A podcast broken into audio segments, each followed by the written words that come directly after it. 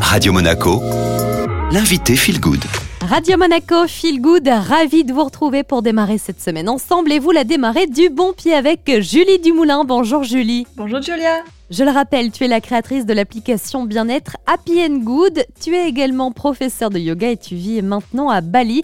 Chaque lundi, tu es avec nous hein, pour donner tes bons conseils et aujourd'hui, c'est une recette et une recette de smoothie. Effectivement, j'ai un smoothie qui va vous mettre la patate et protéger des virus, booster le système immunitaire et aider à retrouver une endurance physique. C'est parfait pour les sportifs et surtout pour l'hiver, comme je l'ai dit, pour booster les défenses immunitaires. Donc la recette est très simple. Il suffit de mixer dans un blender une banane, un verre de boisson végétale, donc on peut prendre du lait d'amande, du lait de soja ou alors du lait de riz. Ensuite, on ajoute une cuillère à café de spiruline, tu sais cette petite poudre verte qui est issue de l'algue. Oui, très bien. Et est-ce qu'on peut euh, la trouver partout, la spiruline?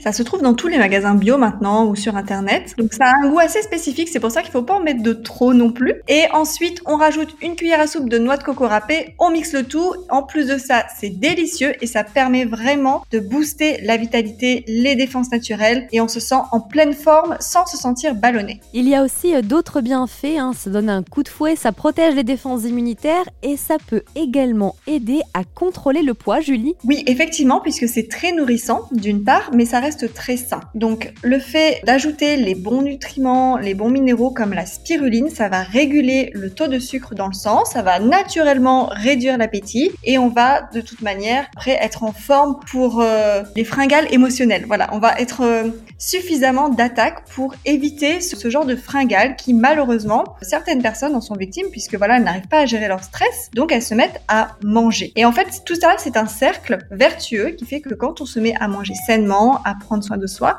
on n'a plus forcément de fringales, on régule euh, le taux de sucre dans le sang grâce au stress qui disparaît. eh bien, merci beaucoup Julie pour tous tes bons conseils. À lundi. À lundi prochain.